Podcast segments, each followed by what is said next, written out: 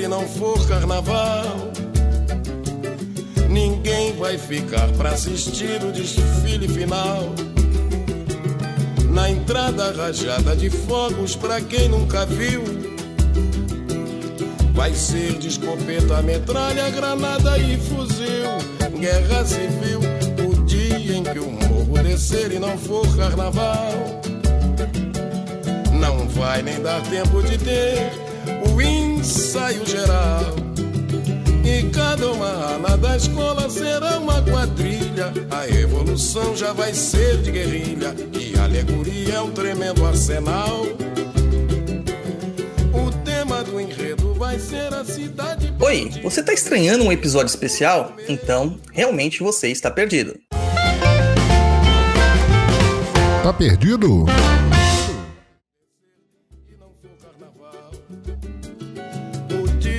Mucuyu, Motumbá, Colofé, Saravá, bem-vindo a todos a esse episódio mais que especial do Tá Perdido, trazendo sempre para vocês informações relevantes e importantes para que você abra a sua mente. E hoje é um dia mais do que especial. Comigo aqui está ele, o Ronin de todos nós, Luiz Guenca. Olá pessoal, boa noite. Vamos aí para mais um Tá Perdido especial, só que esse é muito especial. E também aqui comigo, os especialíssimos de um podcast que, assim, entrou na minha preferência, tá na minha playlist ali, é um dos que eu sempre ouço. Saiu o episódio, eu tô lá. Pessoal do Afropai, o Caio San, o Leandro Ferreira e o Diego Francisco. Sejam muito bem-vindos, gente. Oi, gente. Olá, sejam bem-vindos também. Olá, eu sou o Caio San e estamos aí para parar. Pra... Congelei. Estamos aí para nos divertir. É que você pra não apresentou poder- ainda. Então, o, o- o assunto, então eu não posso falar, cara. É, eu mas eu falar disse então o seja assunto. bem-vindos no podcast que, eu que a gente é convidado. Você pode congelar. Mas é assim, cara, gravar com podcast é assim, a gente se sente em casa, então é isso que é bom. Vamos lá, pessoal, para você não perder nada aqui do nosso conteúdo, anota aí onde você pode encontrar mais sobre nós aqui do Papo na Encruza. O nosso Instagram é o instagram.com.br papo na encruza ou arroba papo na encruza direto aí no seu aplicativo do seu celular. Nosso blog, www.perdido.co, é só o C e o O mesmo, viu? Não tem um M no final. Nosso canal lá no YouTube com muitos vídeos interessantíssimos, www.youtube.com barra perdido em pensamentos tudo junto. Nossa plataforma de cursos, www.perdidoead.com. E se você quiser mandar aí as suas dúvidas, sugestões, reclamações, pode mandar um e-mail para contato arroba perdido.co. Lembrando que lá no blog você encontra diversos textos dos mais diversos temas, além de muitos vídeos, podcasts e várias informações.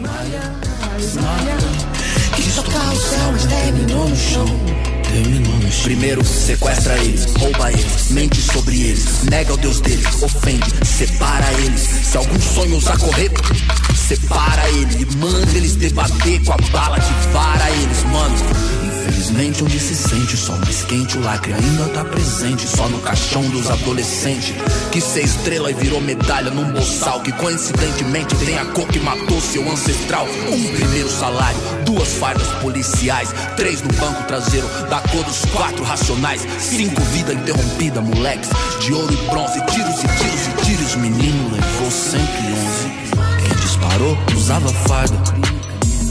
Te acusou nem lá não tava. E hoje, nosso episódio aqui mais que especial, a gente vai falar sobre racismo e diversidade. Primeira coisa aqui, o Afropai é um podcast fantástico, vocês têm que conhecer, quem não conhece, acho que muita gente já conhece, mas quem não conhece tem que conhecer. E eu quero agradecer ao nosso apoiador de sempre, o Edu, porque se não fosse o Edu, esse episódio não estaria acontecendo, porque o Edu é o cara que me dá as melhores ideias. Edu, você tá no coração da gente aqui. Gente, sejam muito bem-vindos. Vou seguir a pauta aqui nas apresentações. Leandro Ferreira, pode se apresentar. Oi, gente. Então, eu sou o Leandro. é, eu sou o Leandro. eu sou Leandro, papai do bem, marido da Cris.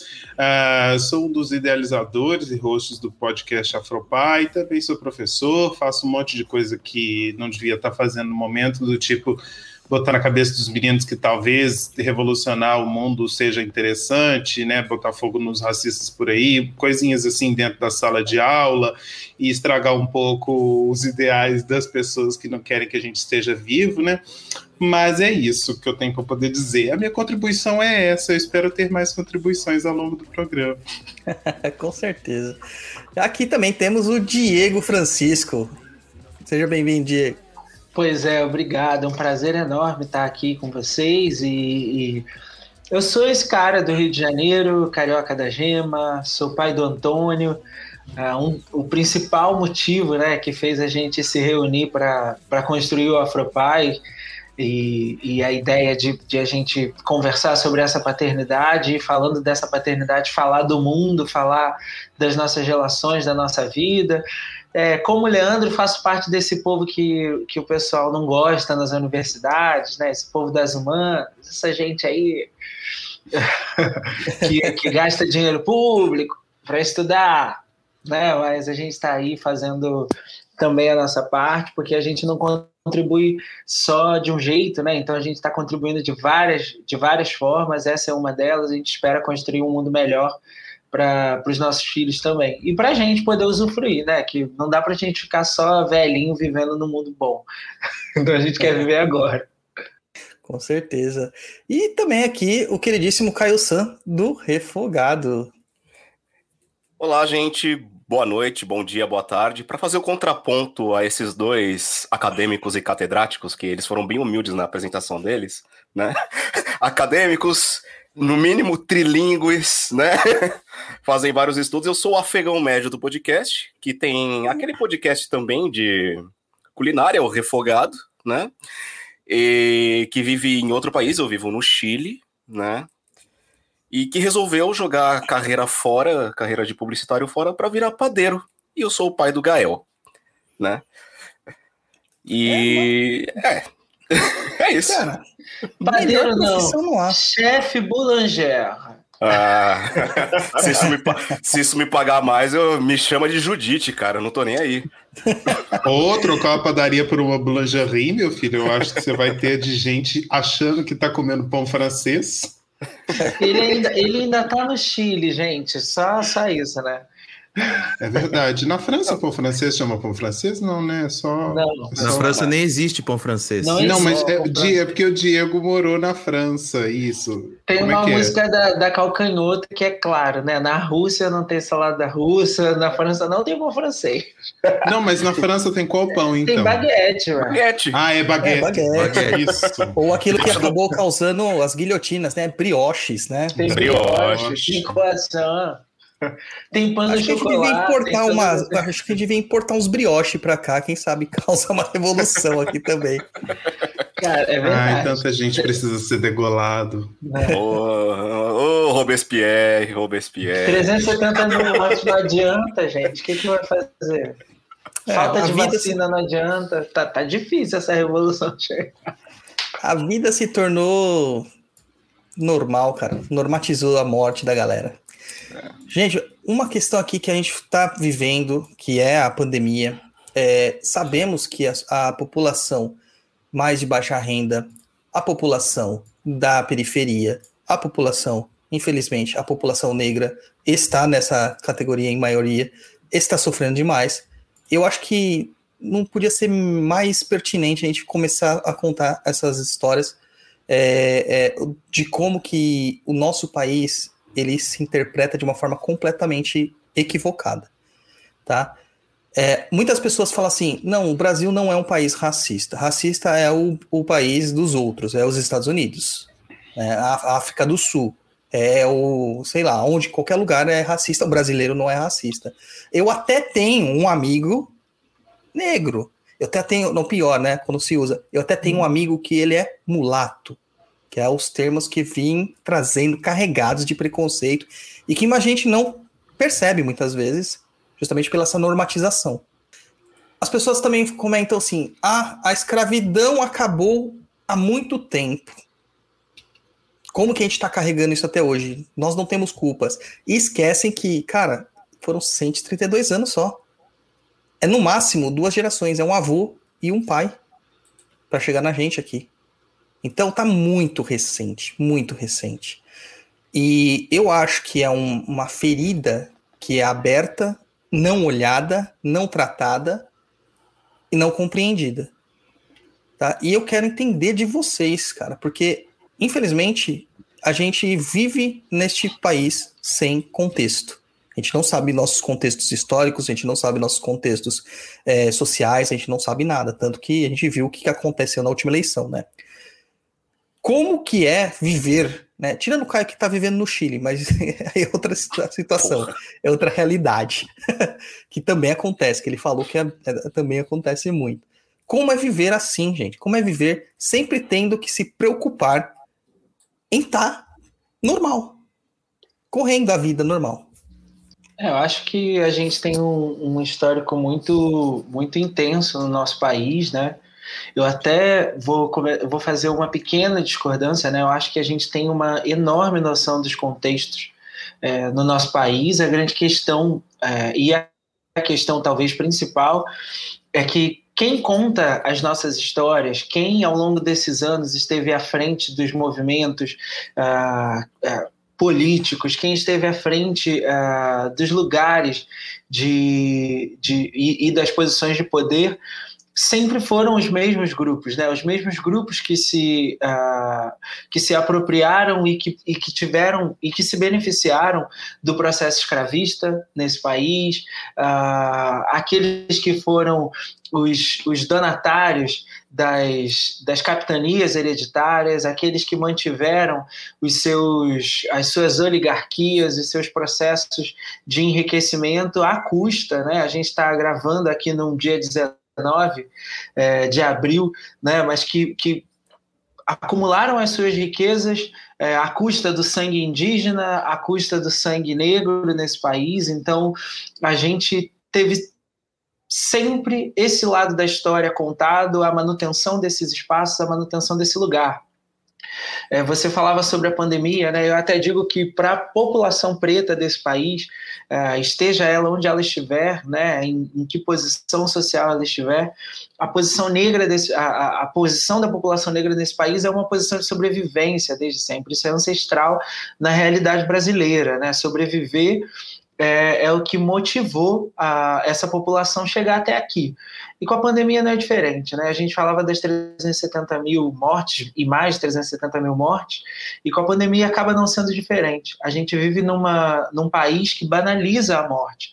Antes mesmo da pandemia, a gente já tinha números alarmantes de homicídios de jovens negros, números alarmantes de mortes de mulheres negras por via do, do feminicídio, é, um, uma produção de adoecimento dessa população e todas essas coisas estavam invisibilizadas, ainda que nós gritássemos, apontássemos, disséssemos. Né? Hoje a gente tem uma pandemia em que essa população continua sendo a população mais afetada, é a população que vai demorar mais a ser vacinada, porque é a população que tem menor expectativa de vida. Então, quando a gente começa a vacinação pelos mais idosos, né? a maioria desses mais idosos são brancos, então, a gente tem uma população que vai demorar, que está no mercado de trabalho, que está na rua, que está no, no, ônibus lotado, no trem lotado. Ou seja, a gente tem o mesmo movimento que se repete há muitos anos. Então, a gente conhece o contexto do nosso país e negar o racismo no Brasil é, é, não é apenas desconhecer contexto é conhecer muito bem esse contexto e entender que quando a gente reconhece a realidade do racismo brasileiro, a gente perde espaços, posições, riquezas, poder. Então, a gente tem um movimento muito, muito bem é, jogado é, nesse país. Né? Então, a Cida Bento já dizia, né, a gente tem um pacto narcísico dessa branquitude que se protege para se manter nesses espaços. E é exatamente assim, a custa do sangue dessa outra população. Pegando o gancho dos espaços que o Diego ele comentou aqui, uma das coisas que o racismo no Brasil ele se alimenta muito é da separação invisível de espaços. Né? Vamos lá, com a com a abolição da escravatura e com nenhum plano de inserção do antes escravizado é, e agora livre negro no Brasil, inserção como um cidadão, né? Livre entre aspas, né? É. Porque ainda tinha Né? muito dinheiro para pagar ali e nunca teve livre, né? Exato. É, é, nós vemos que a, a, a escravidão no Brasil foi. O Brasil foi um dos últimos países a abolir a escravidão por uma questão também, não só de ódio, né?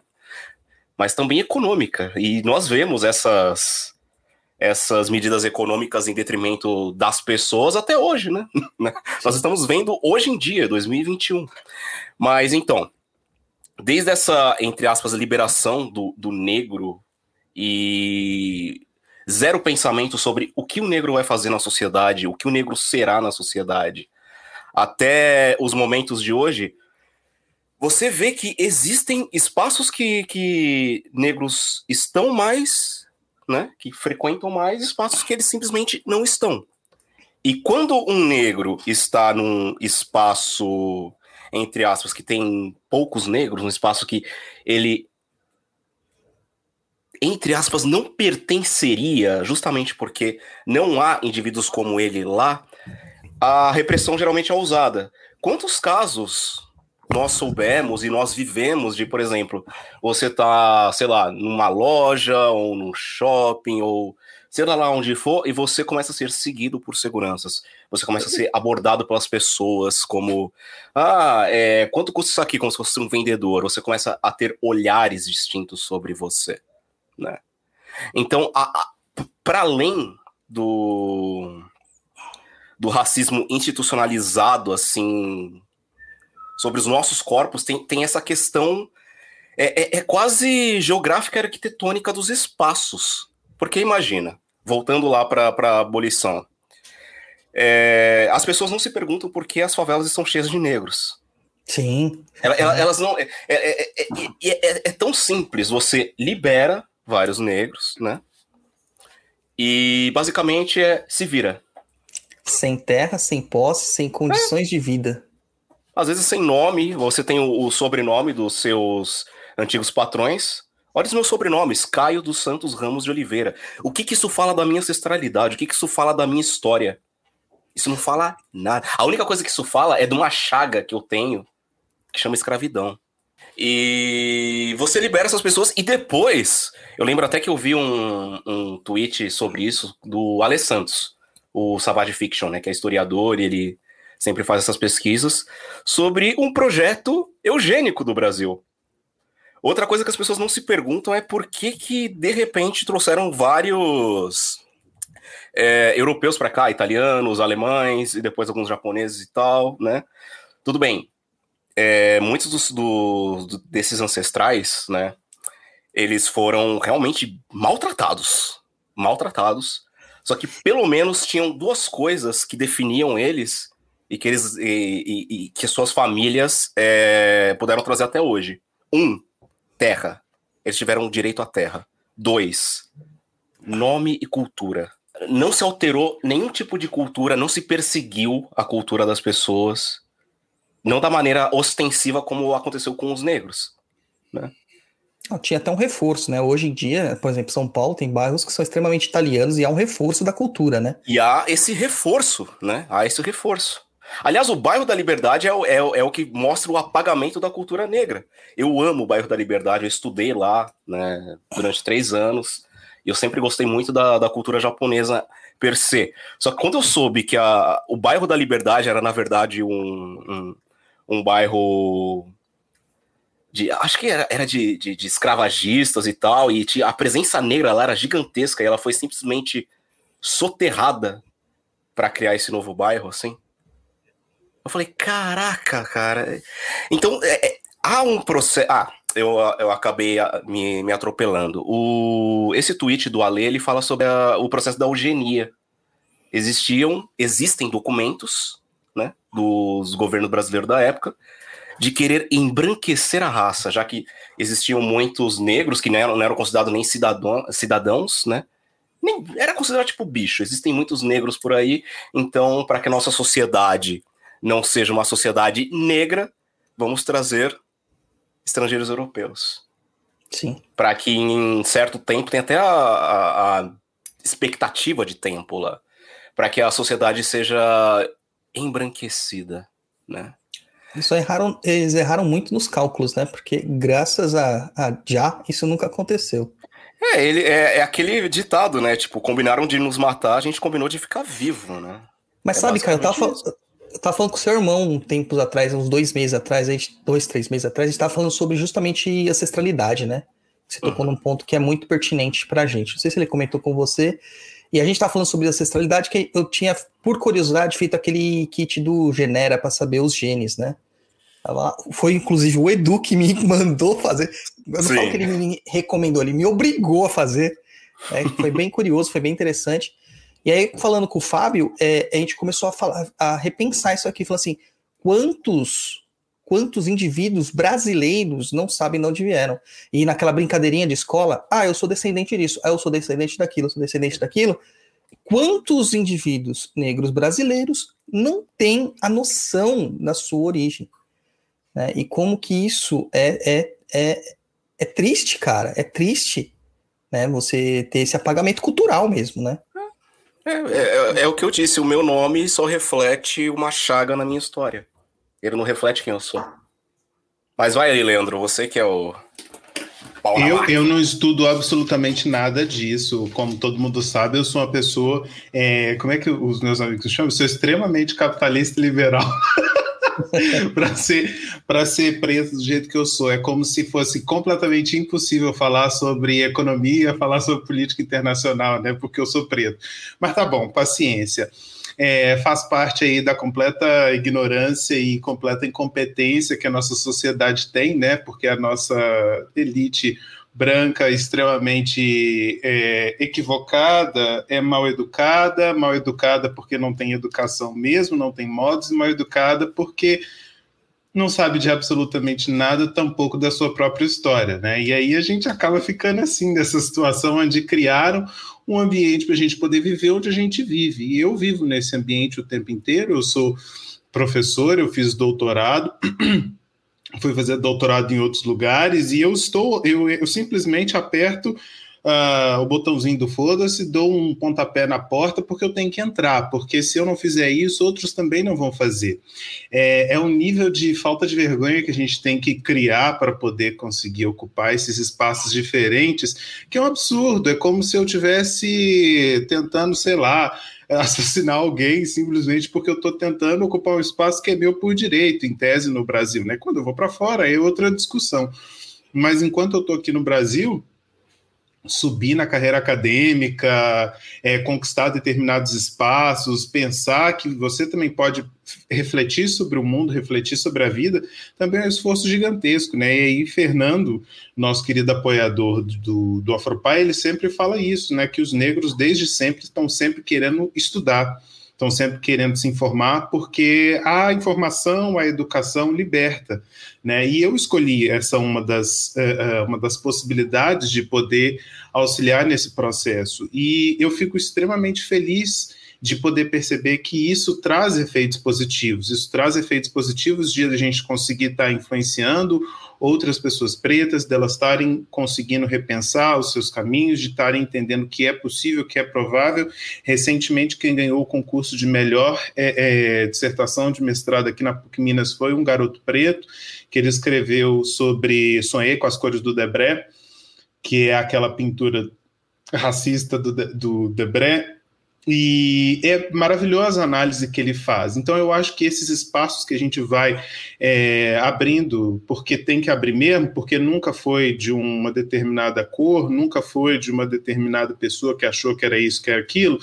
É, tem, que ser, tem que ir caindo por terra mesmo, porque eu estou cansado de ficar explicando por diversas as vezes que sobre isso, sobre aquilo, sobre racismo. Eu acho que tem que começar agora um processo grande de reflexão acerca da burrice, da merda que estão fazendo, porque no final das contas vai todo mundo morrer, né? Porque se a gente não tem um mínimo de reflexão enquanto sociedade, pessoas brancas não conseguem refletir sobre a sua própria burrice e ignorância acerca é, é, de como funciona a sociedade, né? Porque a gente fica com esse projeto sempre de ah, vamos deixar as pessoas brancas, ah, os, os pretos também se colocam nessa posição de, de medo, de insegurança por conta da própria história brasileira, a gente vai deixar passando isso. Então, é, eu estou num momento da minha vida onde eu estou, é, eu, assim, se passar um racista na minha frente, acho que eu bato nele, porque eu estou extremamente estressado e cansado de toda hora ter que ficar falando sobre esse processo de desconstrução que é necessário na sociedade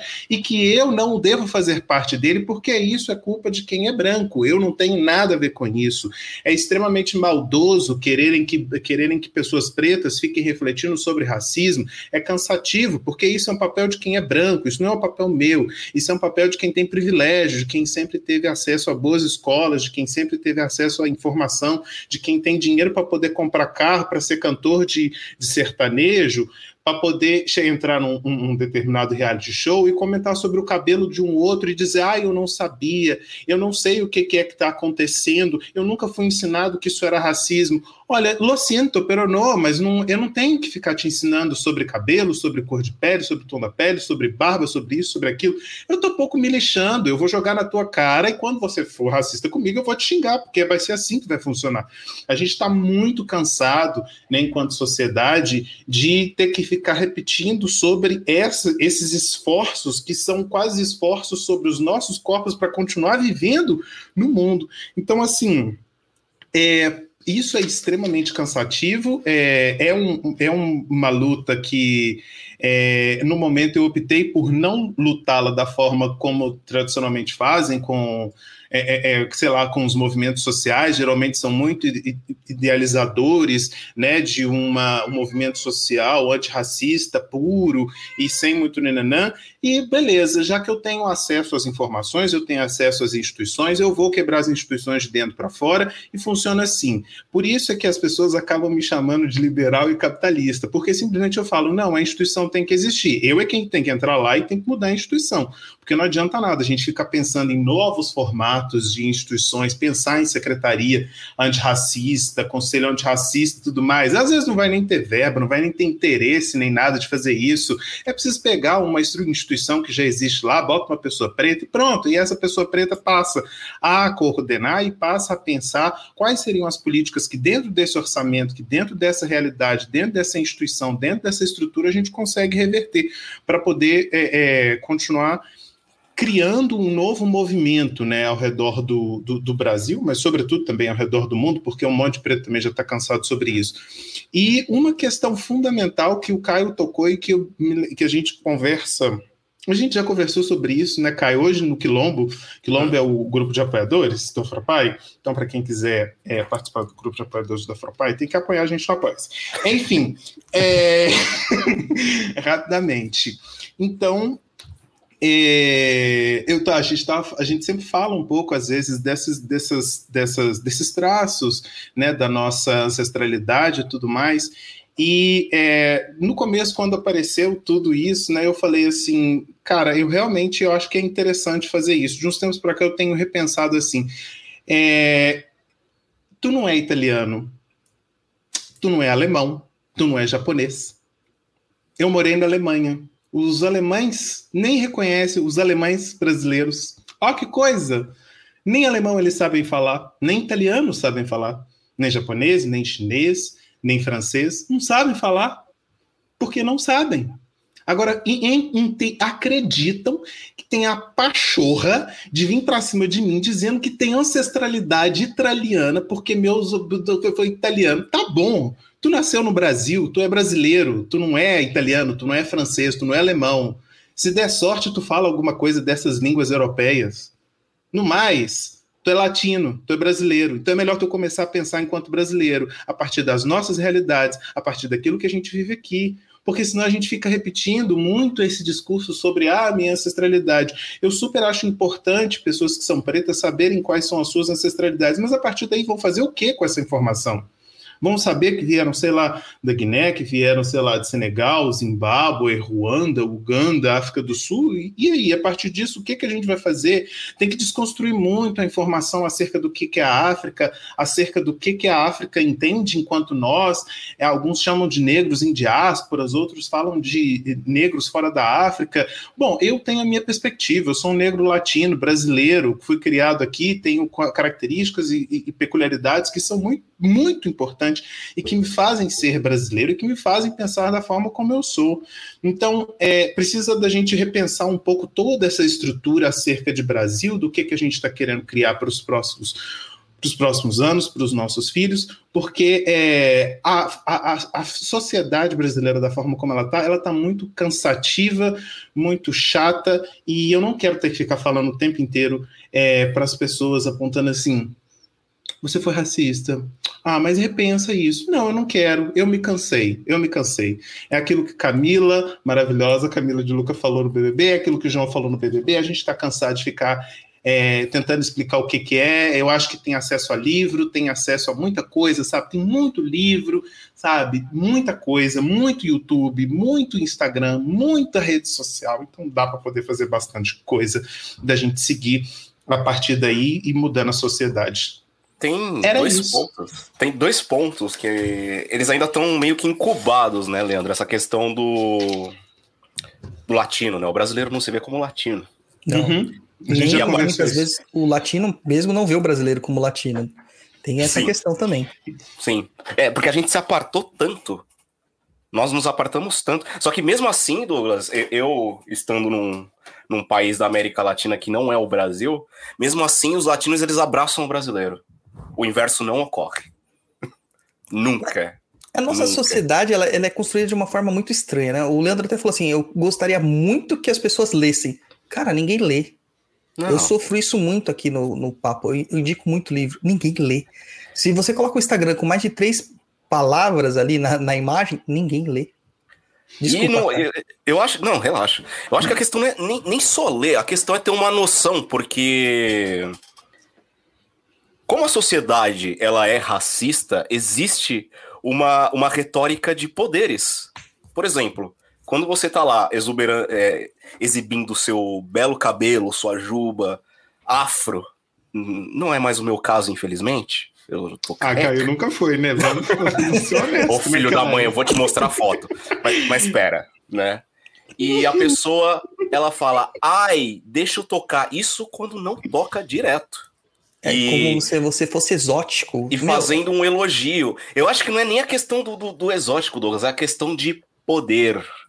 Ah, a pessoa, a, a pessoa ela, ela tem isso na, na, na construção de, de, de, de, pessoa mesmo, na construção de ser, que ela simplesmente pode ir tocar o cabelo, a cabeça de alguém que seja negro. Que ela não faria, ela não faria é, isso com uma pessoa branca. De jeito nenhum, uma pessoa igual a ela.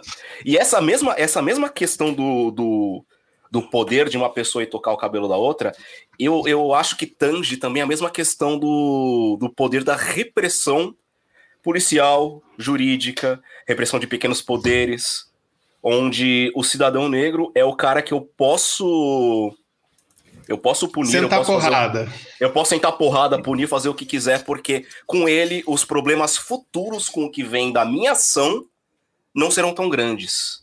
Afinal, ele é um cidadão negro. E provavelmente ele não tem nem poder aquisitivo para lutar, ele não tem estima para lutar contra, ele não tem as costas quentes. Saca? Isso vem tudo, é, é, vem tudo, é quase no natural. Saca? Vem no. Na, na, na, intrínseco. Oh, caramba, quebrei tudo aqui, peraí. Vem intrínseco a pessoa, tipo. Contra os negros eu posso. Tanto é que a polícia ela já sabe aonde entrar, ela já sabe onde dar o esculacho. Num Sim. grupo onde tem, sei lá, 10 pessoas e uma é mais escura, ela vai primeiro no cara que é mais escuro. Cara, é, eu vivi isso. Eu e o Luiz, a gente é da periferia aqui de São Paulo, né? Gente morava em São Mateus da nossa juventude. E logo a gente tirou carta, eu, né, eu sou um ano mais velho que o Luiz, eu tirei carta. Um amigo meu, o Adriano, ele tinha tirado carta um pouco antes de mim. Então a gente falou assim: vamos, vamos andar de carro, cara, vai ser legal. E o Adriano é negro. Só que enquanto eu estava dirigindo no meio do Jardim Veracruz, tava tudo de boa. Quando o Adriano sentou do lado e ele foi dirigir, a gente foi parado, cara. Não deu 100 metros, a gente foi parado. E, e, a forma como eles abordaram ele é como se ele estivesse me sequestrando, cara. Ele é meu amigo. Era como se ele estivesse me sequestrando. Parece que eles são ensinados na academia policial como fazer isso. Parece? Parece não.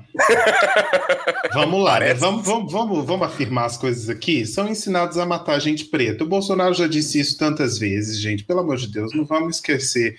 Não, tá. A gente está vivendo sob a égide de, de, um, de, um, de um grandiosíssimo é, autocrata com tendências e políticas ao redor muito genocidas. E essa pessoa faz questão a todos os momentos de lembrar qual que é o potencial dele. O potencial dele não é ter a competência de um político que é tomar decisões, é simplesmente matar. Ele foi feito para isso.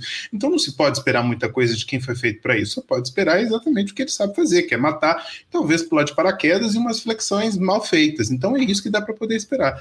No mais, gente, a, o alvo está apontado aqui, minha, na minha testa no meu peito. Todos os dias eu sei disso. Hoje em dia, estando em casa por conta de pandemia, é um pouco mais tranquilo, né?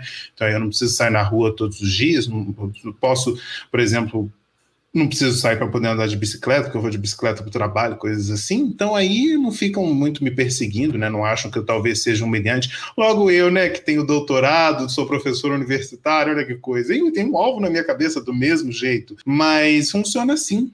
Então, eles sabem muito bem quem quer para poder matar, eles sabem muito bem quem quer para torturar, eles sabem muito bem a quem a violência do Estado deve ser utilizada. E somos nós, os corpos negros. Uh, como é o nome daquele menino do Twitter, gente, que a gente já gravou com ele? Advogado, meu pai eterno da favela do Jacarezinho. Joel. Joel. Isso, Joel, Joel Luiz Costa essa frase inúmeras vezes. Nós somos corpos pretos para sermos controlados o tempo inteiro. É isso. A gente é mais, é mais fácil de matar, é mais fácil de ser justificado, é mais fácil de prender, é mais fácil de fazer absolutamente tudo e ninguém está ligando para nada. É, inclusive, é... essa semana, né, na sexta e, ontem, e hoje, uh, teve uma audiência pública no Supremo Tribunal Federal né, sobre uma, uma DPF. É, que, que, que, foi, é, que foi emitida né, pelo, pelo, pelo próprio Supremo Tribunal, que impedia as operações nas favelas aqui no Rio. Né? Então, nessa audiência pública, o Joel, inclusive, fez uma defesa super incrível sobre, sobre como os operadores de direito, sobre como o STF, o Ministério Público, e sobre como toda essa estrutura ela trabalha né, para fazer, sobretudo, esse não só o monitoramento, mas esse controle dos corpos pretos, né, e de como isso também se reverte na ação policial. Uma coisa muito interessante que o próprio Joel defendeu nesse, nesse dia foi dizer que é, não era só a polícia que tinha a, a a culpa ou a responsabilidade, né? mas que essa responsabilidade ela era compartilhada com a sociedade e com todo o sistema judiciário. Então, eu acho que a gente tem uma realidade brasileira, né? Se a gente pensa, inclusive, a relação do racismo, a gente entende já que o racismo ele não acontece só aqui no Brasil, né? Mas que no Brasil a gente tem uma característica muito interessante em que a raça ela se torna uma cola que liga a cor da pele às experiências das pessoas. Né? Então é, é, muito simples quando a gente pensa, tá, o que, que é raça? Né? As pessoas falam, ah, somos todos humanos e tudo mais. Tudo bem, aqui no Brasil a raça se constitui como essa realidade, essa cola. Então, a partir de determinada cor de pele, você vai ter determinadas experiências sociais nesse país.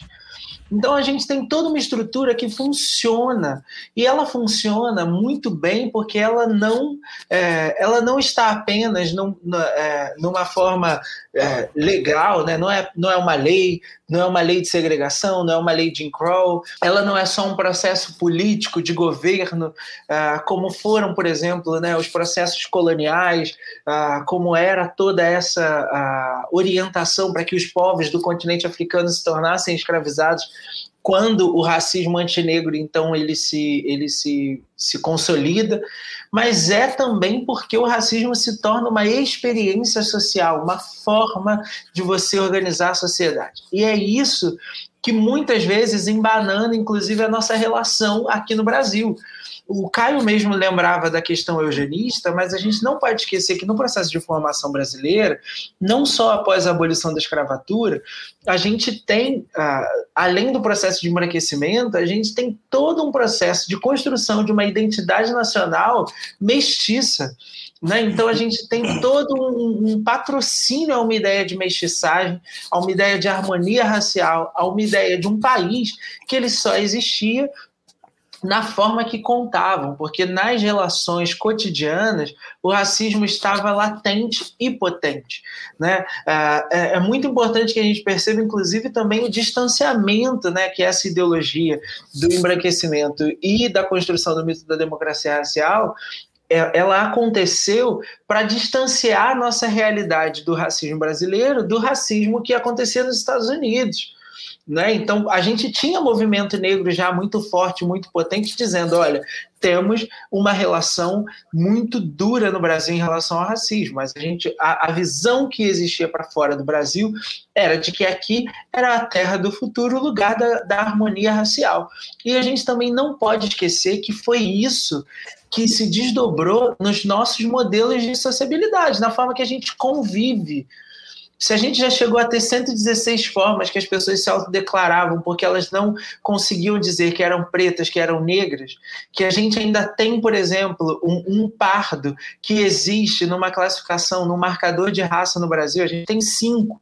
Né? Branco é raça, amarelo indígena, preto, pardo, né? Ah, é, eu gosto muito de dizer, né? Porque as pessoas acham que branco não é raça, né? Raça é só o, o outro. Branco no Brasil é raça, é marcador racial, é uma cola. Então, se a gente pensa isso, ser branco liga essas pessoas a determinadas experiências sociais, que a gente já percebeu que são experiências privilegiadas. Óbvio que você pode me dizer, mas tem branco pobre, tem branco na periferia, tem branco na periferia, tem branco pobre no Brasil.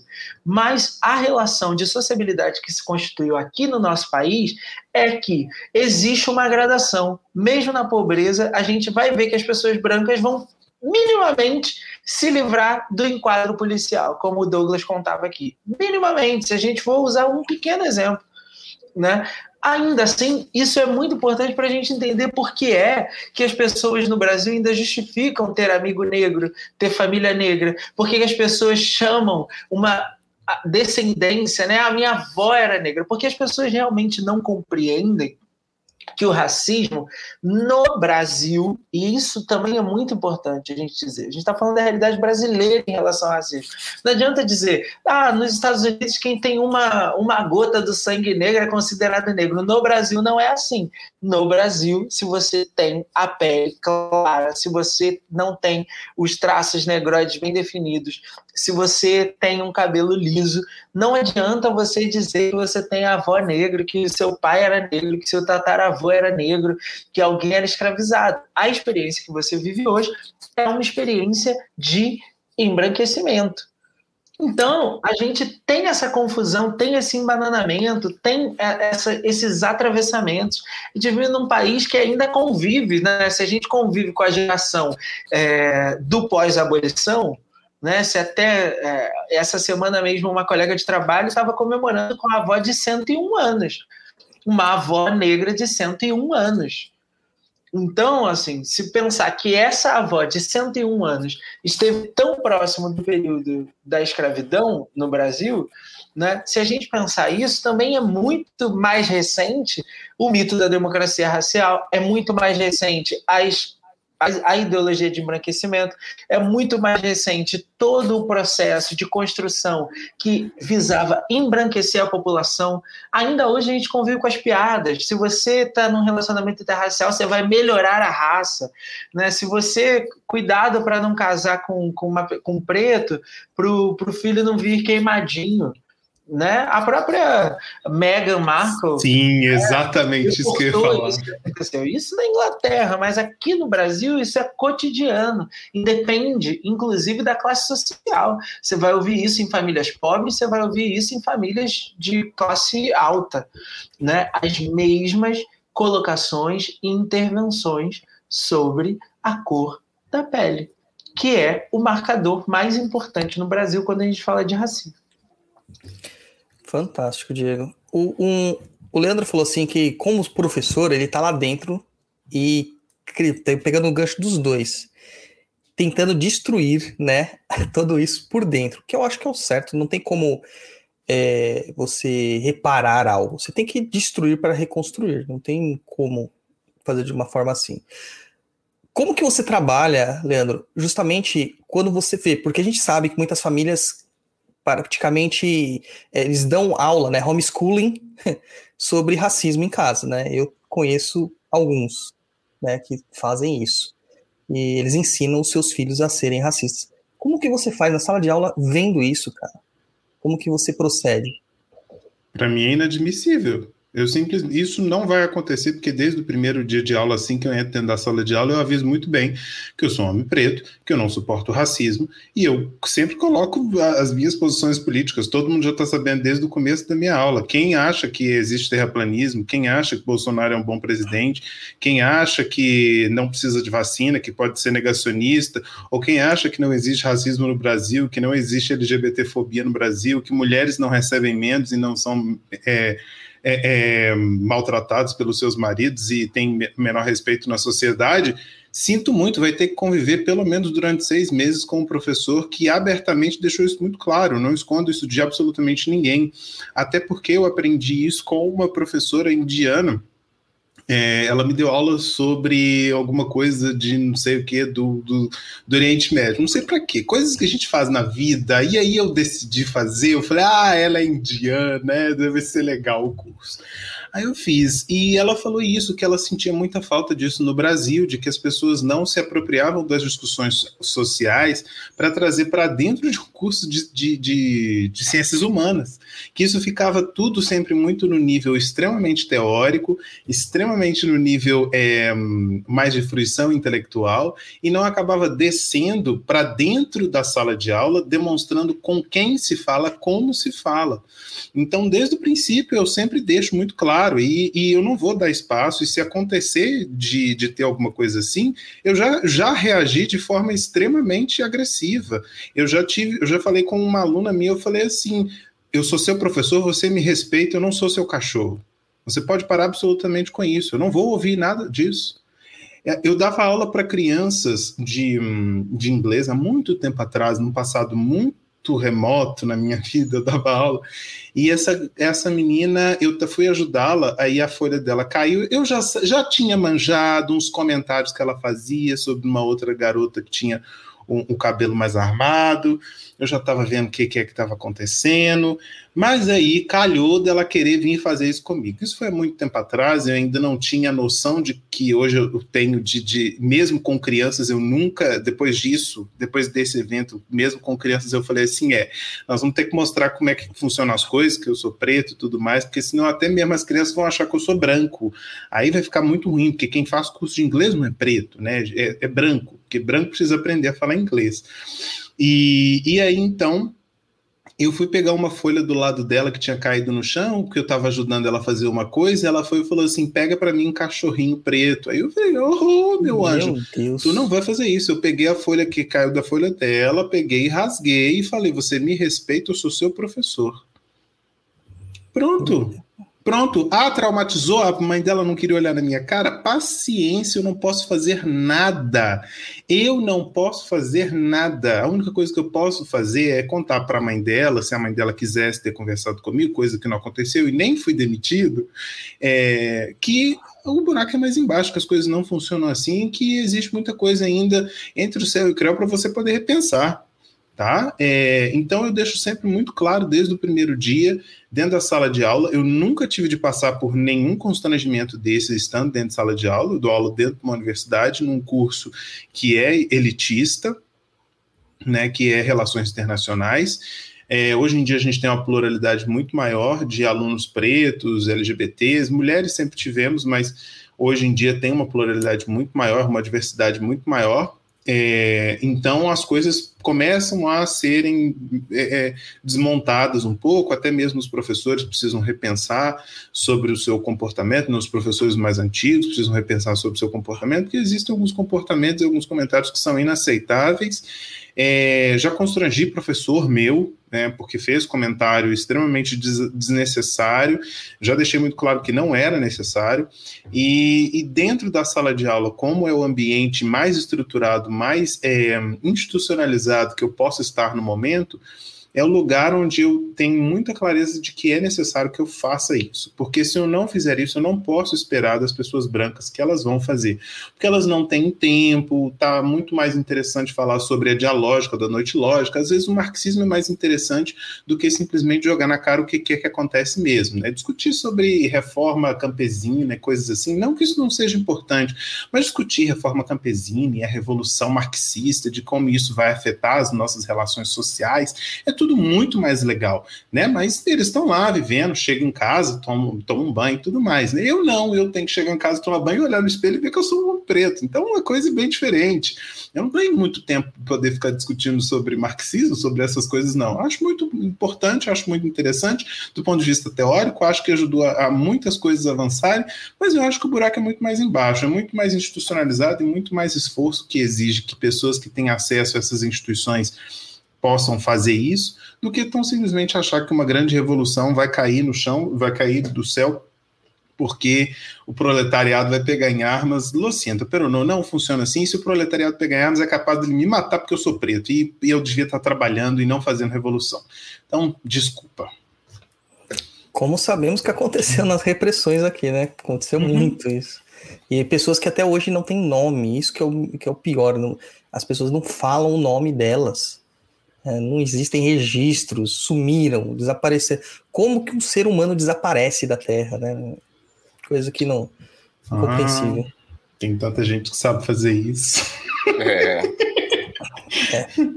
É, sabe, mas é aquilo que a gente não consegue acreditar que como pode existir tanta maldade desse tipo, né? Existe, e não é só maldade, né, Douglas? Eu acho que uma das coisas é você você fala disso, né? Eu gosto sempre de aproveitar para linkar, porque eu acho que tem umas coisas até mesmo no, que ficam no nosso senso comum, né?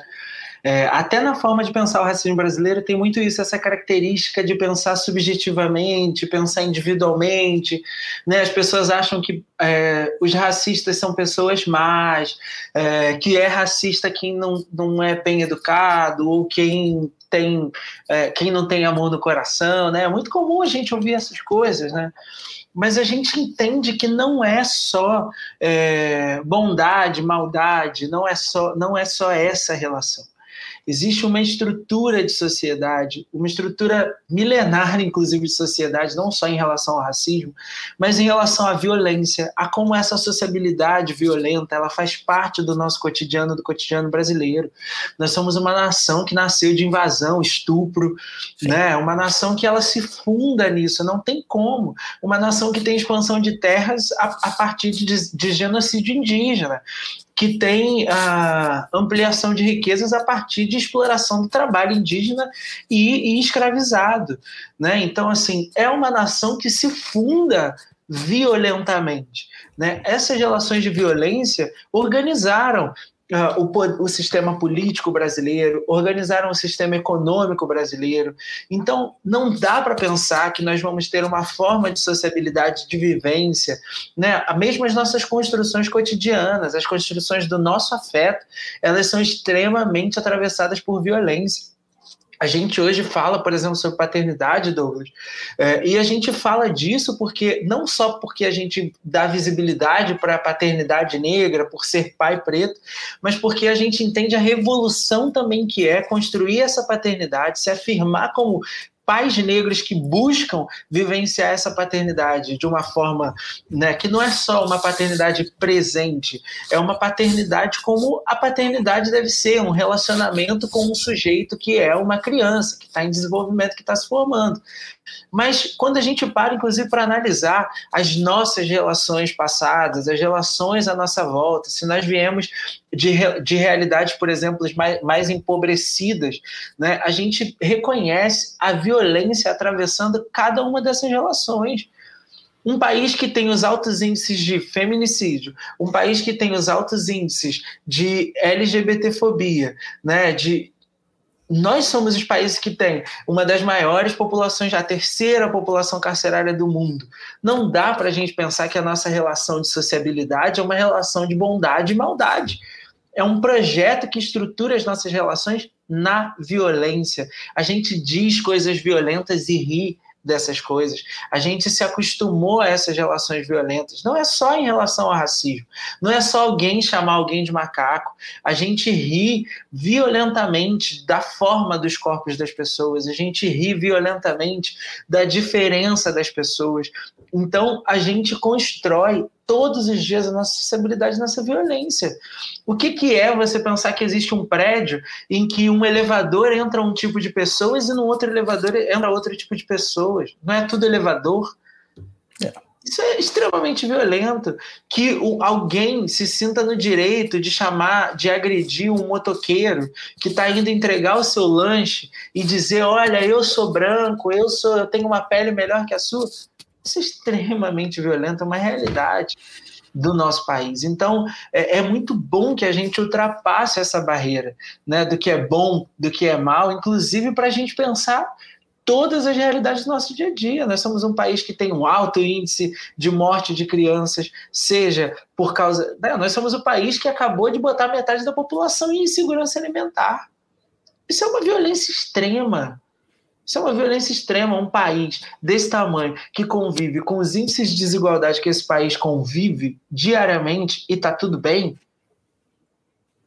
é um país que só subsiste porque ele está fundado nessa violência, em que as pessoas acham, tá bom, né, é o farinha pouca, meu pirão primeiro, mas assim, isso é extremamente violento. Então, realmente, nessa situação que a gente coloca assim, a normatização que a gente colocou da vida, né, a normatização de que violência é normal, é, população carcerária, que muito bem falado, que a maior parte das pessoas estão lá sem sequer ter que estar lá, sem aguardando justiças que não são feitas, onde que numa constituição onde que diz que a gente é inocente até que se prove o contrário, tem um monte de inocente já condenado, que está cumprindo pena com processos que se perderam. Realmente é, um, é, é, é uma dor muito grande ver essa estrutura sendo montada para agredir cada vez mais a sua população, agredir cada vez mais a sua população.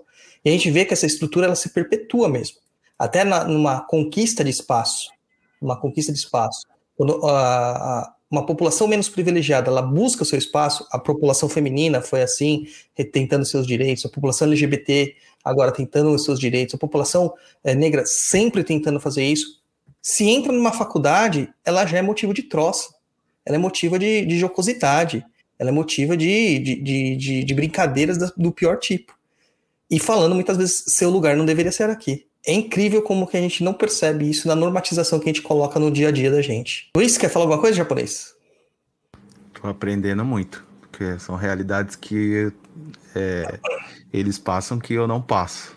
E é justamente isso porque eles estarem aqui, porque, cara, é, é muito difícil é, você falar sem passar. Não Sim. tem como. Sim. Não tem como.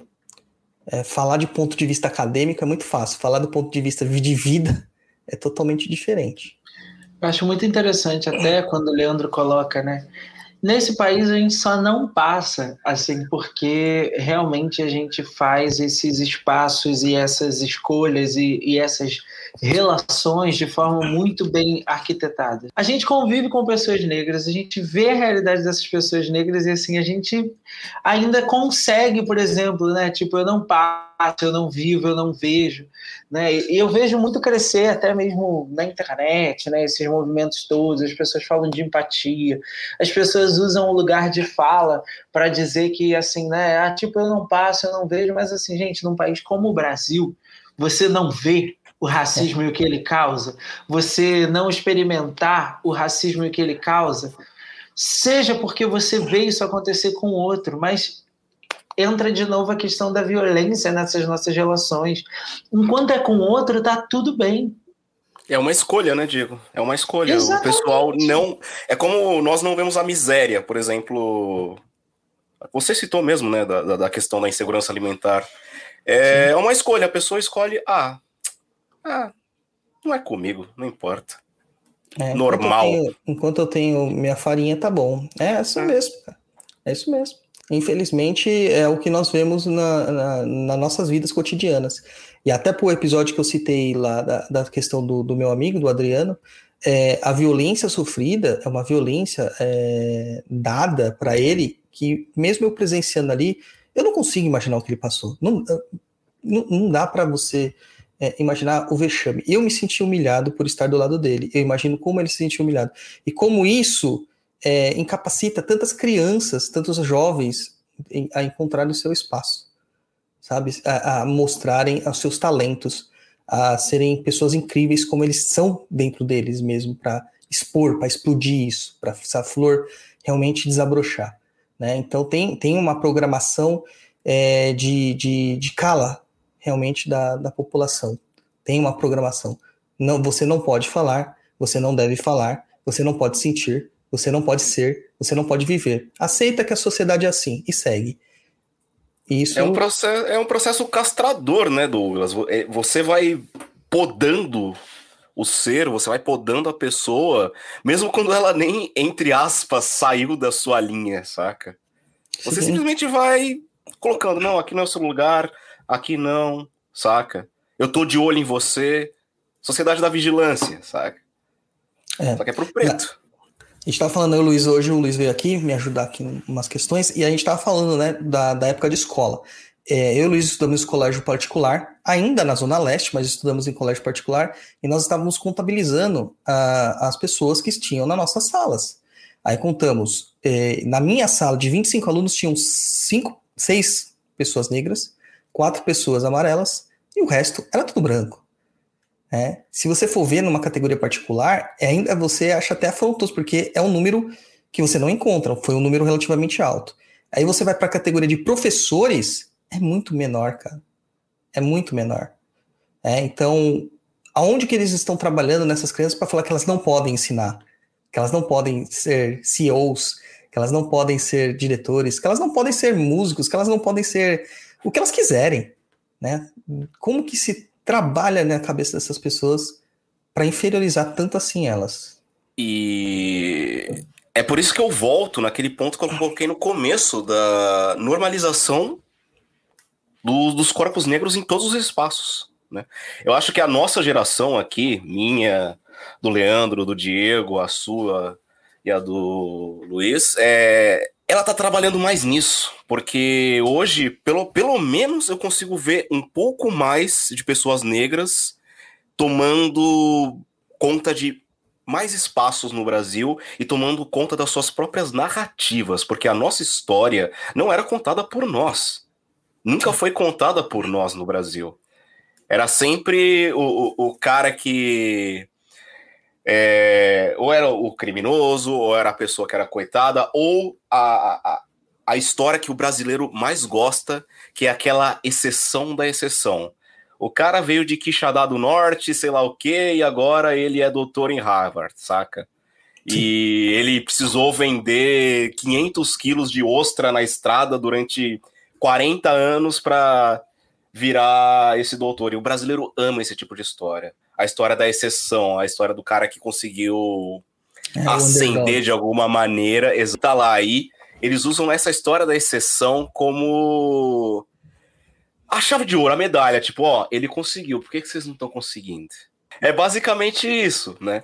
Todos nós partimos de pontos muito distintos na nossa história.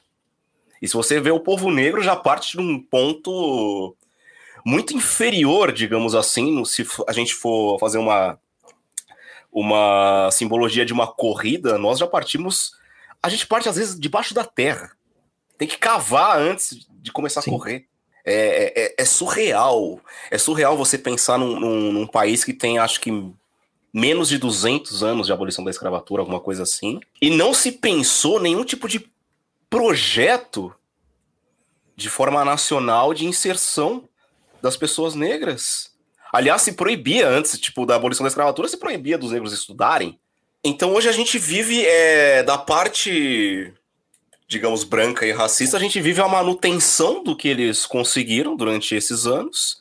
E da parte negra, nós temos a. Não é a revolta, não é mais o processo de revolta, que é, é, isso é um, uma percepção minha, mas é um processo de revolução também não é a palavra. Eu acho que seria mais um processo de reação em cadeia. Vai, Leandro e Diego, vocês falem aí.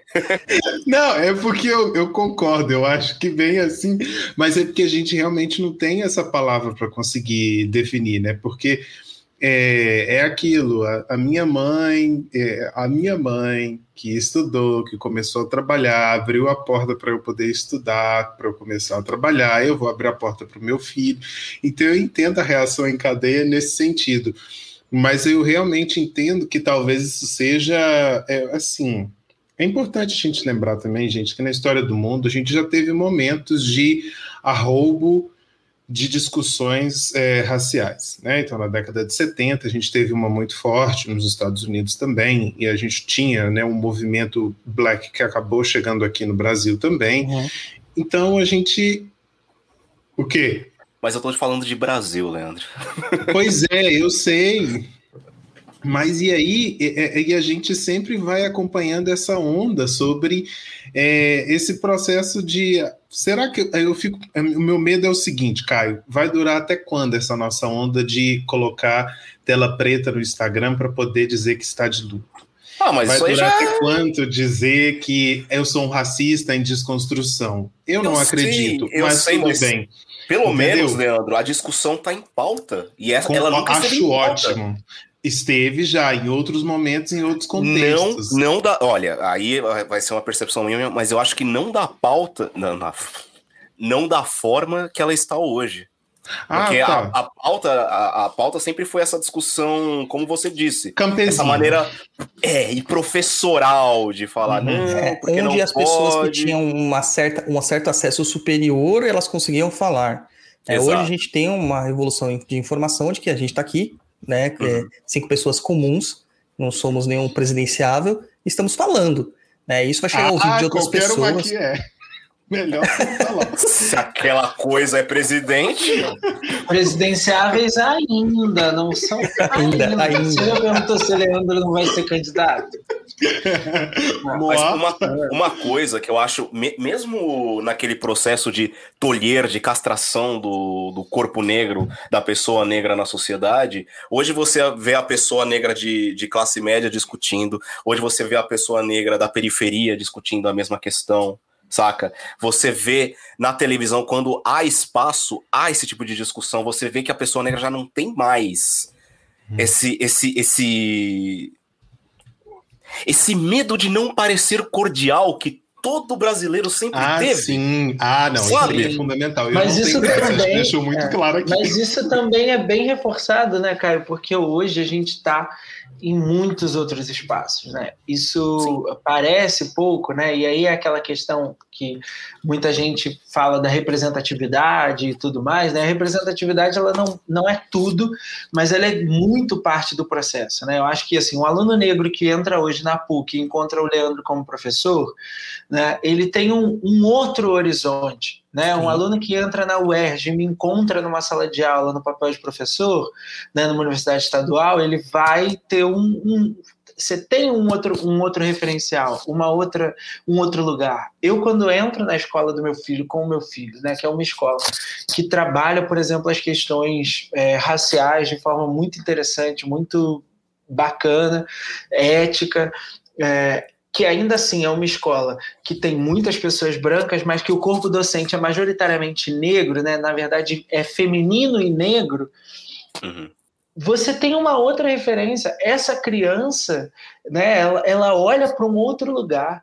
Hoje a gente está discutindo, não é só no movimento negro que as pessoas. E ainda as pessoas falam, né? Ah, você está fazendo militância quando a gente. Né, mas a gente não está só no MNU, a gente não está só no Movimento Negro Unificado, a gente não está só no Coletivo Negro, a gente está. É, a gente é o liberal lá, que é o Leandro. Tô usando.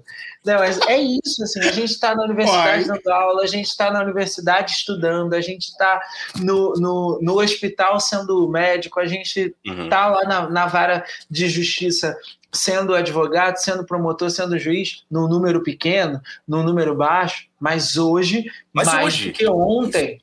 Hoje. Isso, é né? é conquista de espaço. Ah, é uma briga, mas assim, ah, só tem a Maju na grade diária, mas assim, não tinha nem a Maju.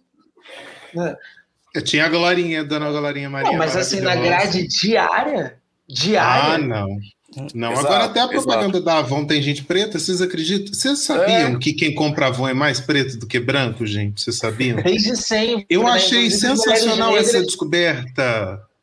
E é uma falta até de entendimento da própria marca de entender o seu público, né? Sim. Ó, E sobretudo quem levantou a marca no Brasil. né? As mulheres negras eram as vendedoras, maior número de vendedoras da Eu, eu, eu gostaria muito de entrar, entrar nesse, nessa, nesse papo qualquer dia desses de publicidade no Brasil e o negro, mas acho que eu não Hum, tenho nem fígado nem paciência, sinceramente. hum. É complexo, é complexo, é bem complexa a questão. Né? Gente, É, olha, é um é- cenário realmente muito complexo. Buga a cabeça desses publicitários, assim. é, Não, eu ia É contar na- na uma coisa que eu não posso contar. Eu ia contar Como uma sa- coisa que eu não posso contar. Bom, você não pode, então já fica quieto aí, Diego. Ah, Fica atiçando, né? Você não pode contar. é, fica atiçando. É, Ai, não eu vou- posso, mas se você me pagar botar aqui. 50 no Patreon, eu conto. Realmente eu não É, é, é, é, mas, olha, dessas caixas, dessas. Como eu posso dizer? Dessas etiquetas que nós colocamos de forma subjetiva, socialmente falando, nas pessoas, nos ambientes, a publicidade é objetiva e reta nisso. É simplesmente, eu preciso de, um, de uma pessoa que tem a cara de um, um estilo ABC1 ou A, A1, A2, A3, tipo, classe rica, rica, rica, saca?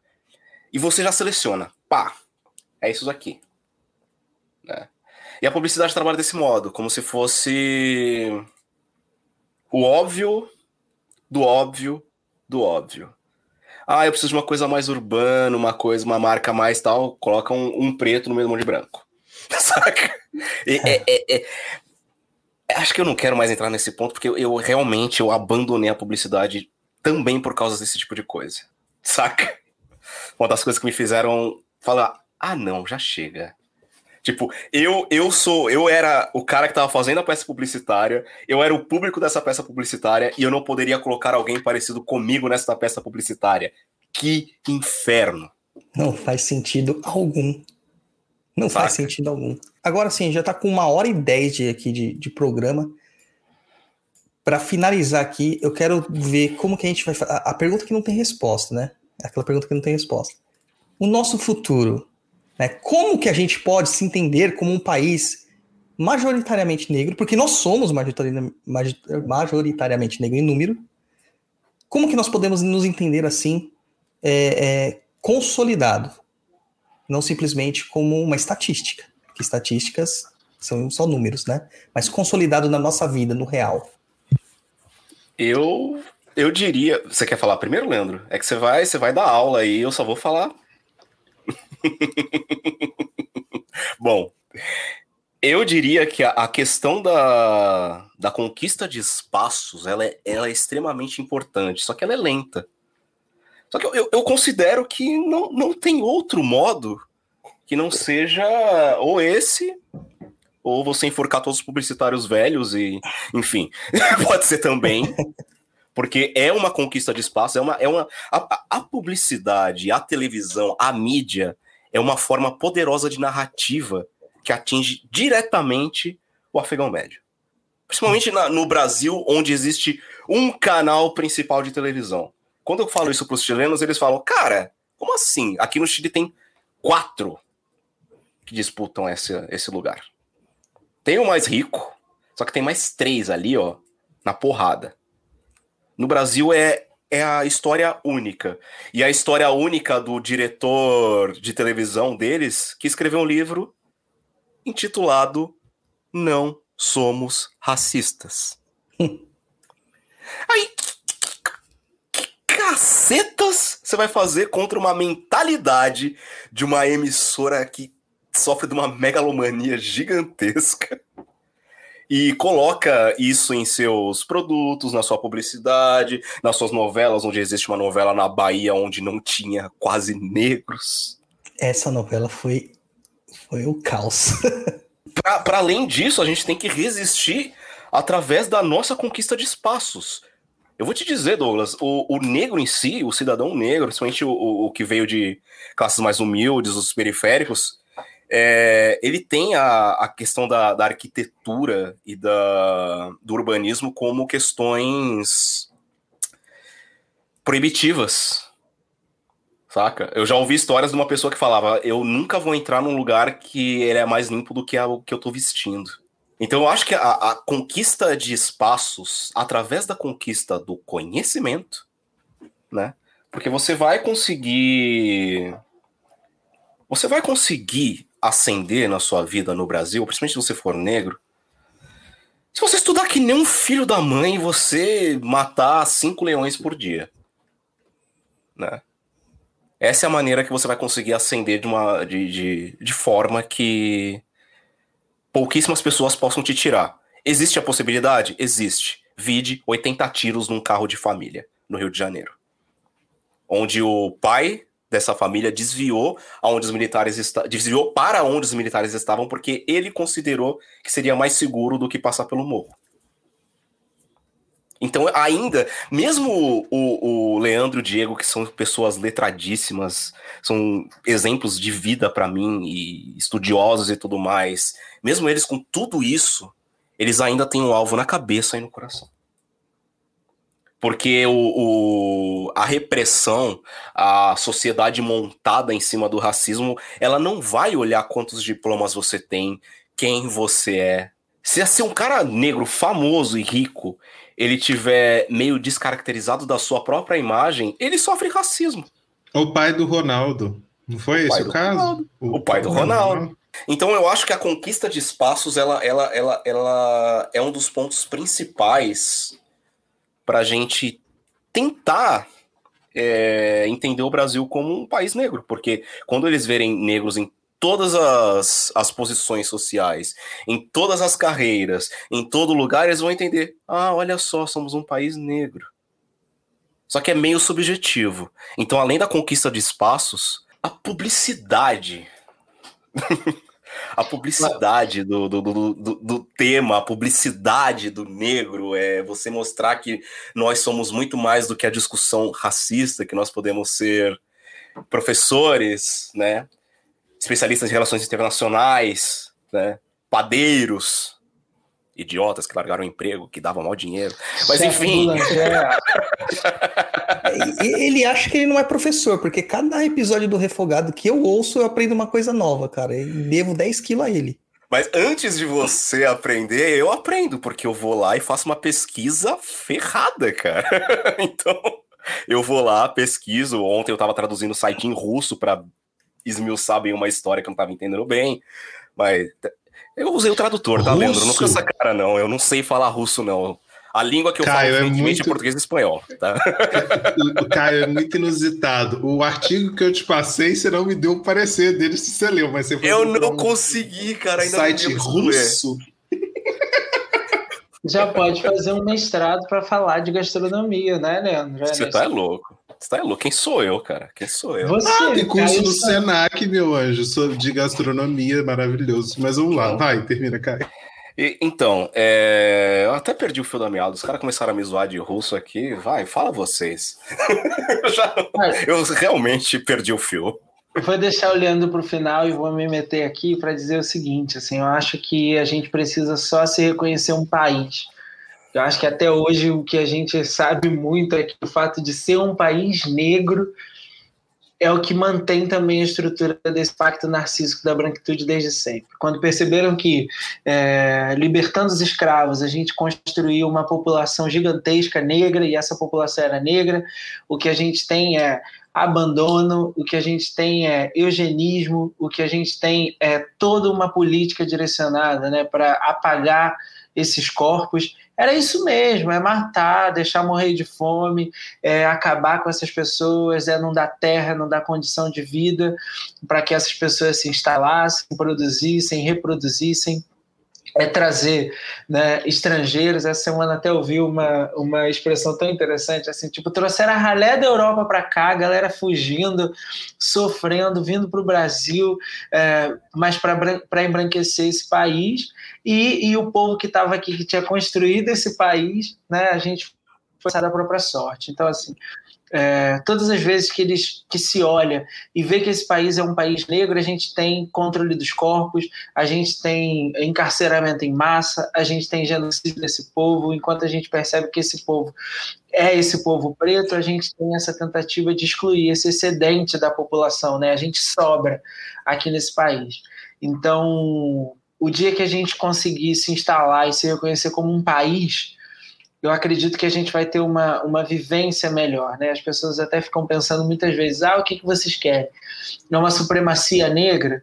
Né? Eu acho que jamais a gente gostaria de impor sobre o outro, o lugar de outro, jamais a gente gostaria de impor a, a subjugação e o sistema em que nós, como negros e negras, estamos inseridos nesse país.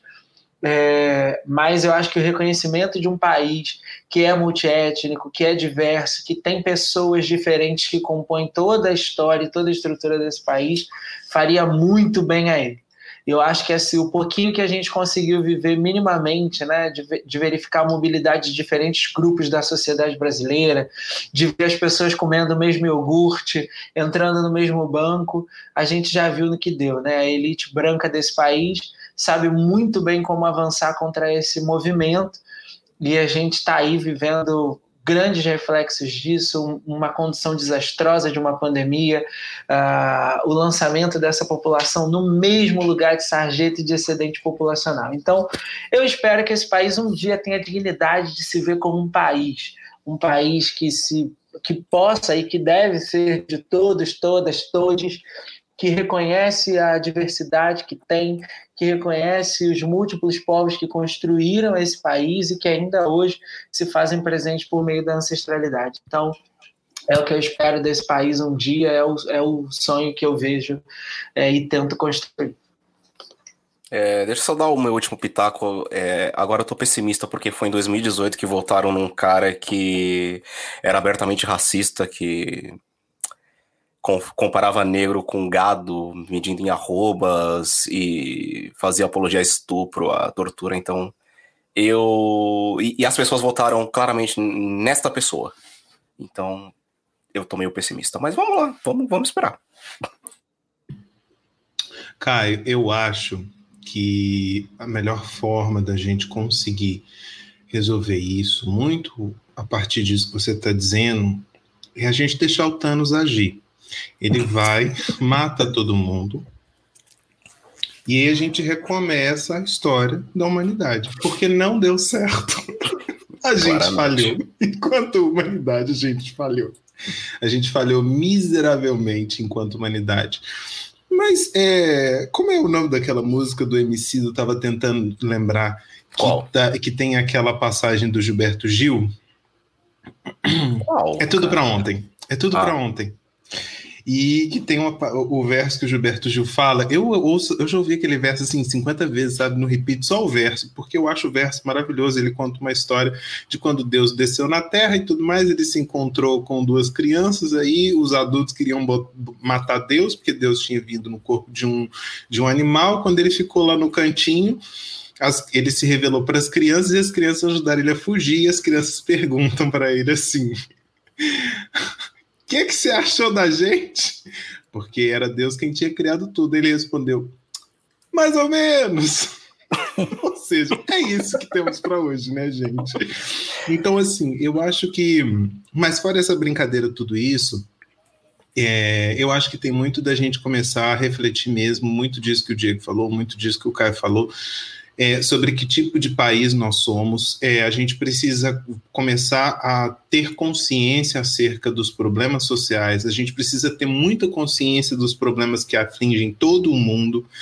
É um problema, é, falando muito da minha área né, de política internacional, é uma dificuldade muito grande, e isso faz parte, isso não é somente no Brasil, tá, gente? Isso é ao redor do mundo A gente tem muita ainda dificuldade de entender que muito daquilo que o Martin Luther King falou sobre injustiça em qualquer lugar é a injustiça acontecendo ainda.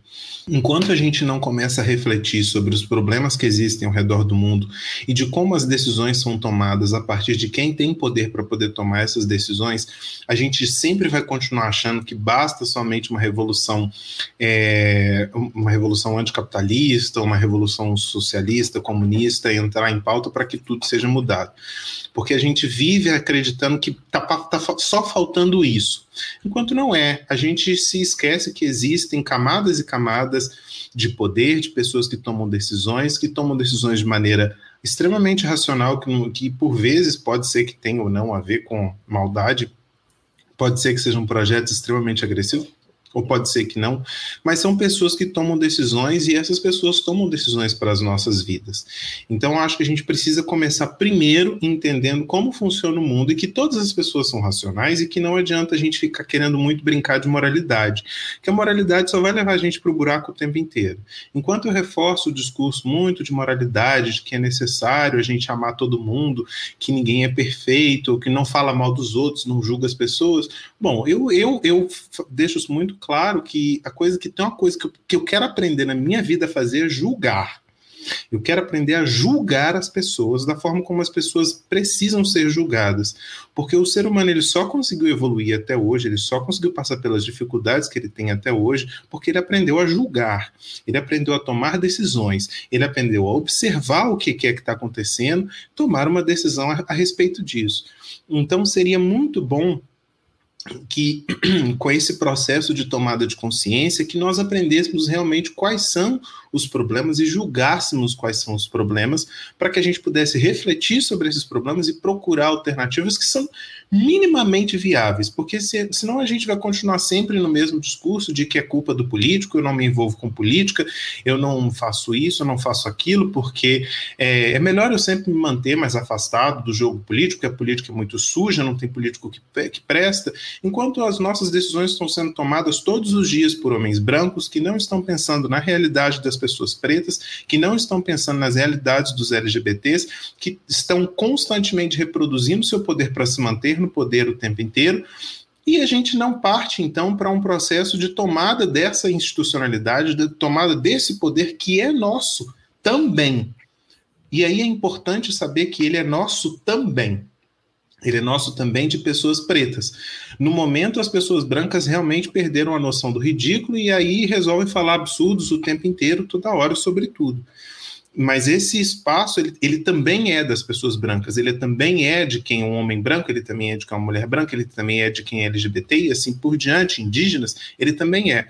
Mas se nós, pretos, não entendermos que nós precisamos nos apropriar disso, é, as coisas vão continuar sempre da forma como elas estão, e aí nós vamos ter mais uma onda sobre discussão racial e tudo mais, e aí essa onda talvez daqui a pouco se esvaia também.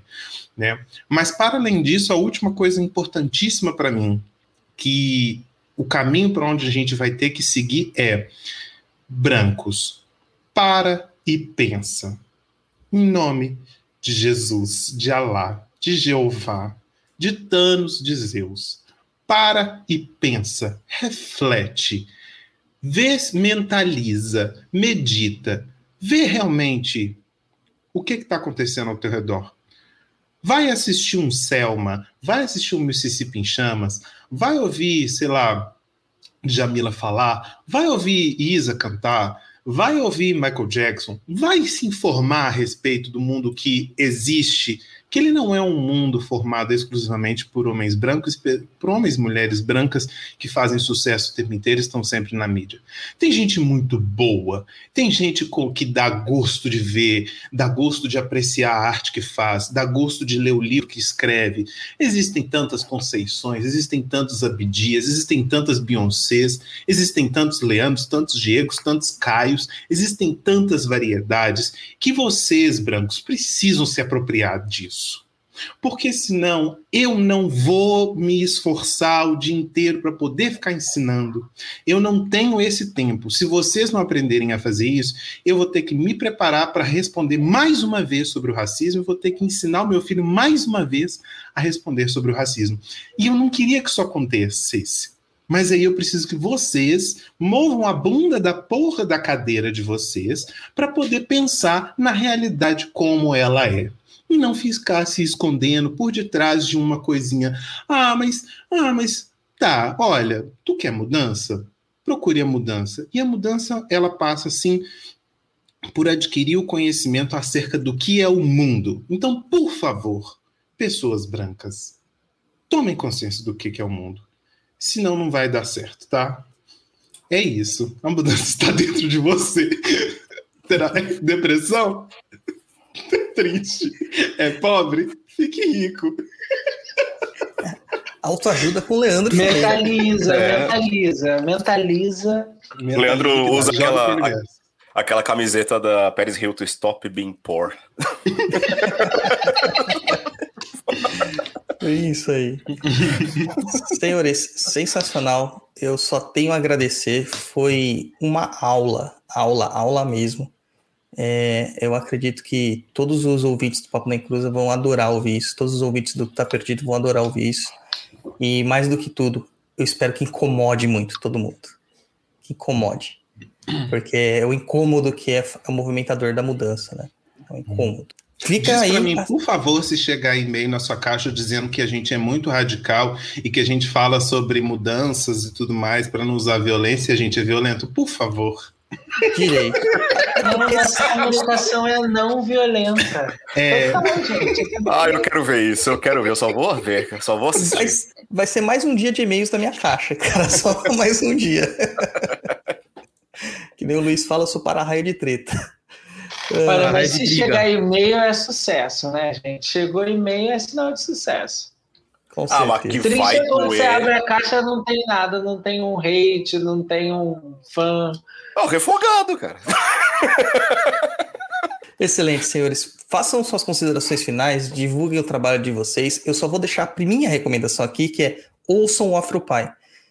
Não é só como eles colocam a importância da paternidade negra, é a importância da paternidade, cara. Eu aprendo muito com esses senhores aqui em cada episódio. É, eu pego no carro, vou buscar meu filho, que é longe para buscar ele, né, na viagem que eu tenho que fazer, e eu vou refletindo sobre a paternidade, até eu realmente chegar naquilo que é, é o objetivo da minha vida, que é a minha paternidade, meu filho ali, que me tornou um pai. Eu só tenho que agradecer vocês, agradecer o Caio, agradecer o Edu por me apresentarem esse podcast que é incrível.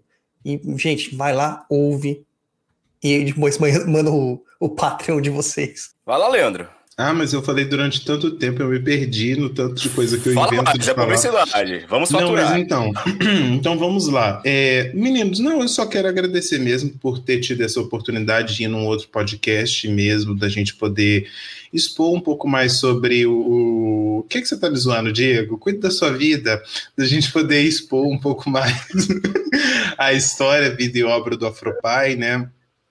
A gente retomou os trabalhos no Afropai tem mais ou menos uns seis meses e a gente está voltando aí com novos episódios, muitas novas collabs, e é sempre bom a gente ter a oportunidade de conversar com outros podcasts, com outras pessoas e, sobretudo, com pessoas brancas, né? Porque assim Tá muito difícil, tá muito difícil, tá insuportável, não aguento mais. Tudo que eu queria era um pouco de noção, sabe? Então, muito obrigado. É, como você disse, a Umbanda ficou branca. É um erro? Não sei se é um erro, mas é o que dá para a gente poder fazer hoje, né? No momento, às vezes é, era, era esse mesmo caminho que tinha que ser feito. Mas eu espero que mais pessoas pretas possam ouvir também esse episódio, se identificar, correr, ouvir o Afropai, se identificar também, porque a gente trata de muitas verdades é, sem empatia nenhuma. Então, sim, é isso. Vai Quem lá. ouve o Leandro até pensa, né? É, eu tava rindo, Leandro, porque você falou como se a gente estivesse fazendo um passeio, né? Obrigado por convidar a gente para fazer um passeio nessa pandemia, a gente fica em casa. Então, assim, obrigado por a gente conhecer um lugar novo. É, mas eu também quero agradecer muito a oportunidade de participar aqui com vocês. É, a gente já pode convidar vocês para nossa cadeira elétrica, né? Assim, a gente tem uns episódios de cadeira elétrica em que a gente coloca os brancos lá para sentir a pressão da, da, da, parada. Então, se vocês estiverem preparados, né? Como disse, parafraseando Thaís Araújo, é eita atrás de vixe e pode ir lá. É, e agradecer, dizer que vocês é, que estão nos ouvindo também é, podem acessar né, o nosso Afropai no Twitter, no Instagram. A gente também tem um apoia.se barra Afropai. Então, se você quiser colaborar com a causa, né, como, como a gente tem dito, né, quer ser antirracista, dá dinheiro para gente, gente. Não é só para gente, né? Apoia esse projeto, apoia essa causa e, e, e faça a sua parte. Né? Então é um prazer, muito obrigado e até a próxima. Com a certeza. gente volta, a gente fala dessa coisa, o Leandro fala dessa coisa. Parece que ele virou. Robespierre.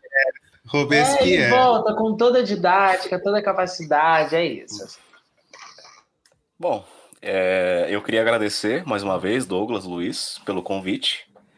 Hoje eu estou sobre a, a égide do Afropai, eu acho que eu não posso nem falar do meu podcast aqui, Vão me demitir. Isso, Aqui você já falou o programa inteiro. Vão me demitir.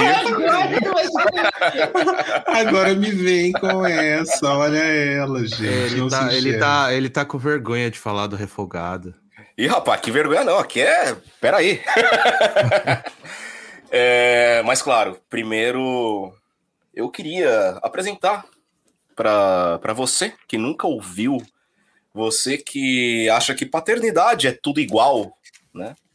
Você que se considera branco, aí que tá ouvindo o Perdido, o Tá Perdido, escuta qualquer um episódio do Afropai.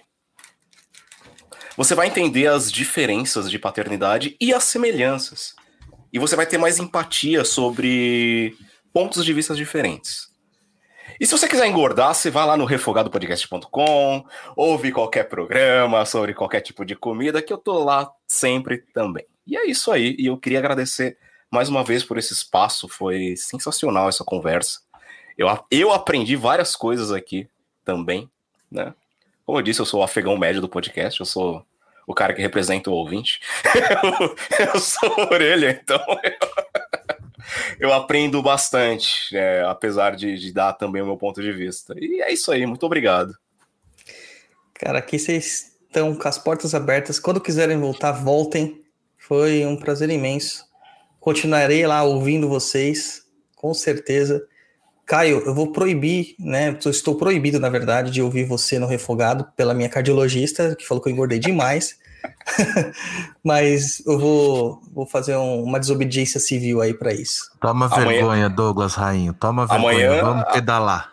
Amanhã vai sair um, mais um, hein? E é aquela comida que todo brasileiro gosta, hein? Eita, meu Deus do céu, já, já era minha dieta. Galera, ouçam o Afropai, ouçam o Refogado, ouça o que vocês precisam ouvir. Ouçam, não é só colocar lá para tocar e acabou e ah, concluir mais um episódio e vou postar na minha rede social. Não. Ouça, tá? Escuta com essas orelhinhas bonitinhas aí que Deus deu para vocês as vozes, as experiências e os ensinamentos. É importante, muito importante. Talvez nem tanto pro Diego, pro Caio, pro Leandro que estão fazendo a sua parte, mas é importante para você. É muito importante para você sair desse marasmo que a nossa vida se tornou. Saia da normatividade, cara. Saia sensibilize-se, né? permita-se sentir. É isso aí. Japonês, vamos embora? Vamos. Deixa eu agradecer aí, pessoal. Muito obrigado. É, como eu falei antes, né, não, não é que a minha realidade, eu digo assim, as experiências que vocês viveram, talvez por causa é, da diferença, é, eu não vivi isso que vocês viveram. É, a, a realidade do que vocês é, viveram, presenciaram ou vivem é diferente do que eu vi, do que eu vivi ou do que eu vivo. É, o Douglas é, elencou bem aí o problema que ele teve com um amigo. Eu nunca tive esse tipo de, de ocorrência, tipo assim, olha, separado por causa da minha cor, entendeu? É, então aprendi bastante é, ver o outro lado, o que, que a pessoa passa, o que, que acontece, é importante as pessoas saberem. Talvez as pessoas não tenham a real noção de, como que é você, as pessoas te olharem diferente, igual você falou, de alguém tá, você tá no mercado, tá no shopping center e tem um segurança ali te rodeando, simplesmente pelo fato de você é, ser negro. Isso nunca aconteceu comigo. É, o que eu quis dizer na época, assim, não é a minha é, realidade, é isso, entendeu? Eu não vivi isso, eu não vivo isso, porque é, eu sou uma pessoa, é, assim, diferente do que você, a sociedade olha para vocês. Eu sei que negar isso, falar assim, olha, não existe, existe sim, claro que existe, e não tem como negar. Então, aprendi bastante hoje, muito obrigado aí pela experiência aí que, que foi passado, e vou é, olhar mais a fundo todo o que foi passado, pode ter certeza.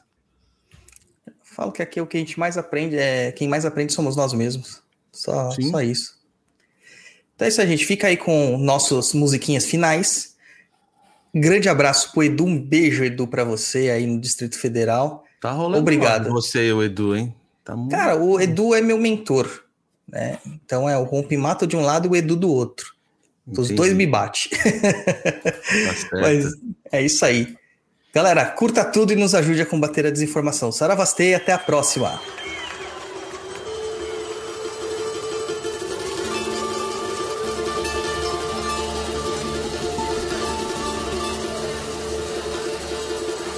Elevador é quase um templo, exemplo pra minar teu sono.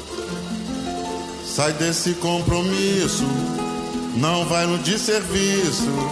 Se o social tem dono, não vai. Quem cede a vez não quer vitória. Somos herança da memória. Temos a cor da noite, filhos de todo açoite. Fato real de nossa história.